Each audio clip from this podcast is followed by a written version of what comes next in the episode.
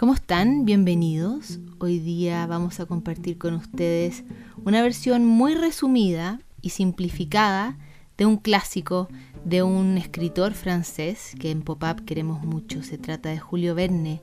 Y esto que vamos a leer es la versión pop-up de 20.000 leguas de viaje submarino. Hace muchos años, siglos incluso, la única manera de viajar lejos era en un barco. Olvídense de trenes, autos y aviones. Surcar el mar o nada. En 1866, naves venidas del Océano Atlántico, también del Pacífico y del Índico, reportaron haber visto una bestia enorme, desconocida y aterradora en alta mar, que era más grande que una ballena que destellaba con su piel fosforescente, que de sus agujeros salía vapor en todas direcciones y que luego de aparecer se convertía en roca o isla, y era por lo tanto imposible de atrapar, decían. Encargaron la misión al profesor Aronnax, que zarpó en el Abraham Lincoln, un acorazado invencible al mando del capitán Farragut con su asistente Conseil y el rey de los arponeros Ned Land.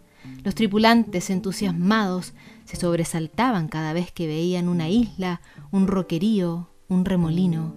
Hacían turnos por las noches, no dejaban de mirar el horizonte por si en algún minuto, quizá, de pronto, pero nada. Pasó un mes y otro. Avanzaba el Lincoln rompiendo pesadamente las olas y pesadamente se fueron desanimando. ¿Qué fue eso? Escucharon gritar un día al arponero infalible mientras todo se tambaleaba en el barco. Corrieron a la cubierta y pudieron ver a la criatura resplandecer bajo el agua. El momento había llegado y era un espectáculo tan hipnótico que se quedaron contemplando como el esperado objetivo se alejaba lentamente rodeado de haces de luz. Es realmente espantoso, murmuró Conseil. Cuando salieron del hechizo, corrió el capitán a la sala de máquinas y puso el barco a toda capacidad. Impulsado por su monumental hélice, se lanzó a la casa de lo que, sabían ahora, no pertenecía a ninguna especie conocida. Lo vieron lanzar columnas de vapor de más de 40 metros de alto a la distancia. Cada vez que se acercaban, la criatura se apresuraba como propulsada por motores poderosos que la llevaban mucho más allá.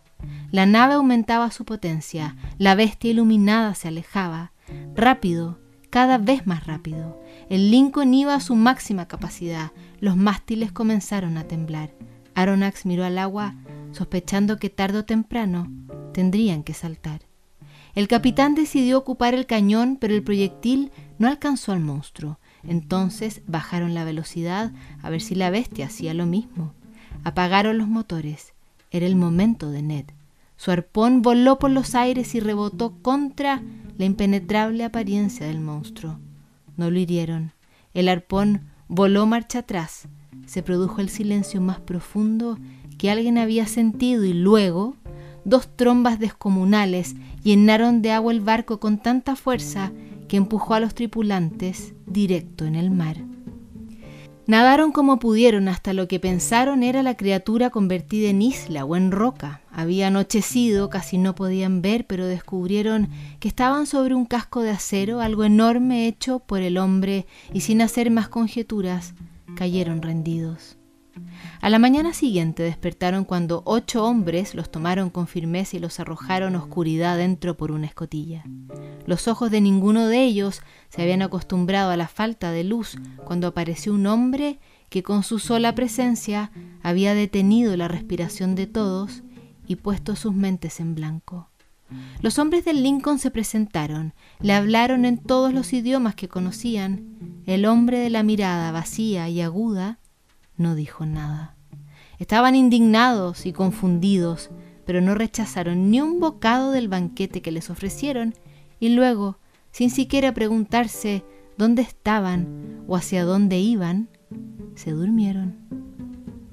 Soy Nemo el capitán, los despertó el desconocido. Este es el Nautilus y nadie sale de aquí. Defraudado de la tierra donde los hombres pelean sin motivo, decidí trasladarme al mar Diseñé este submarino eléctrico con aspecto de monstruo marino para defender mi libertad y habitar el fondo de las aguas sin correr peligro ni ser perseguido, pero ya ven, los hombres se entrometen en todo. ustedes mismos me han atacado. Pensamos que era una bestia, capitán, explicó Aronax. Siempre piensan que tienen que defenderse, ¿se dan cuenta? respondió Nemo. El submarino subió a la superficie y centellaban sus placas de acero dispuestas una sobre otra como si fueran escamas de un gigantesco pez. Cuando descendieron y Nemo los invitó a recorrer los 70 metros de largo del Nautilus, les mostró la cabina donde estaban las hélices, la sala de máquinas, la sala de mapas, todo estaba impecable, todo titilaba bajo luces de colores que indicaban algo.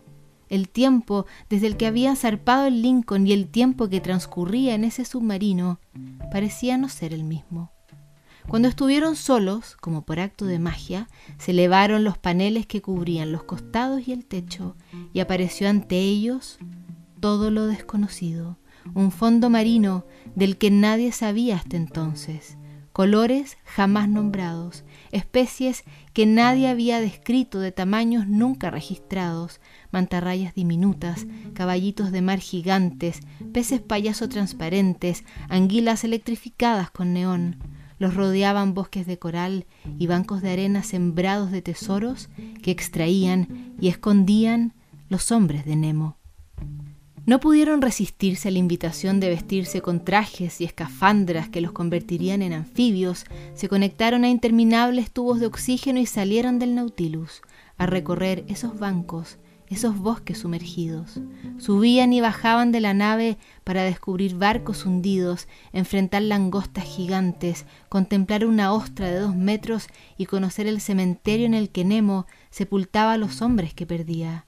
Pasearon por Atlántida, la tierra desaparecida bajo el agua, cruzaron glaciares azules, llegaron al círculo polar antártico y avanzaron esquivando torres de hielo. Y a nadie casi pensaba en huir, maravillados por el universo de Nemo que siempre se quedaba atrás y casi siempre estaba en silencio. Regresaban de una expedición cuando Land se quedó mirando por una ventana y murmuró calamares gigantes, al mismo tiempo que un ojo tremendo aparecía frente a él y los demás daban un grito despavorido. Casi al instante apareció Nemo con los equipos, hachas para todos y un arpón para Land. Calamar en cada uno de sus tentáculos las vencerían cuerpo a cuerpo. No había otra solución. El calamar hizo bailar sus tentáculos con rapidez apanicante. Las armas no parecían herirlo, aunque lograron cortarle uno, dos, tres tentáculos. La bestia se sacudía intentando atrapar algo, un submarino, un hombre. Cuando alcanzó a uno de los marineros de Nemo, el capitán se trepó sobre el sumergible y le golpeó la cabeza hasta partirla en dos. El hombre atrapado ya no gritaba, ni respiraba, ni nada. Herido y con la vista perdida, vieron por primera vez a Nemo derrotado. Días después, Aronnax se armó de valor, entró en el escritorio de Nemo y le dijo, Llevamos siete meses junto a usted, a bordo del Nautilus. Queremos saber si es real su intención de retenernos aquí para siempre. Quien entra al Nautilus no debe salir de él le respondió. No alcanzó a llegar al camarote, que era en realidad una celda, para darle las malas noticias a los demás, cuando una sombra oscureció la elegancia iluminada de la nave. Un barco de guerra los acechaba y antes de pensar siquiera qué venía ahora, escucharon a Nemo ordenarle cerrar la puerta y no moverse de ahí. Aronnax, Farragut, Ned Land y Conseil calcularon que era el momento de huir pero entonces escucharon a Nemo rugir. Mi respuesta no tendrá piedad. Y no tuvo. Con municiones de precisión programada, infalibles a niveles insospechados, hizo añicos el acorazado que fue desvaneciéndose triza a triza hasta el fondo del mar. Nemo regresó, pasó de largo por el camarote y se fue replegando hasta un rincón donde había un retrato de una mujer joven y linda que abrazaba a una niña y a un niño.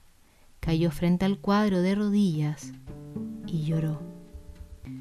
Ni las especies monstruosas, ni el peligro de la guerra, ni el llanto de Nemo liberaron a los prisioneros. Solo una remolinada tormenta los alentó a abandonar las profundidades marinas a riesgo de perder la vida. Los salvaron unos pescadores que los encontraron a la deriva a punto de morir. En el viaje hasta la orilla escucharon fascinados los balbuceos aturdidos sobre un capitán que detestaba a los hombres de tierra firme. Cuando se repusieron, regresaron a casa en silencio. y a nadie se acordaba de la bestia submarina. Desde entonces, cada cierto tiempo, un barco acusa el ataque de un ser descomunal, acorazado por escamas brillantes que pareciera dirigirse a toda velocidad hacia ninguna parte. Cada vez que eso sucede, alguien piensa en el capitán Nemo.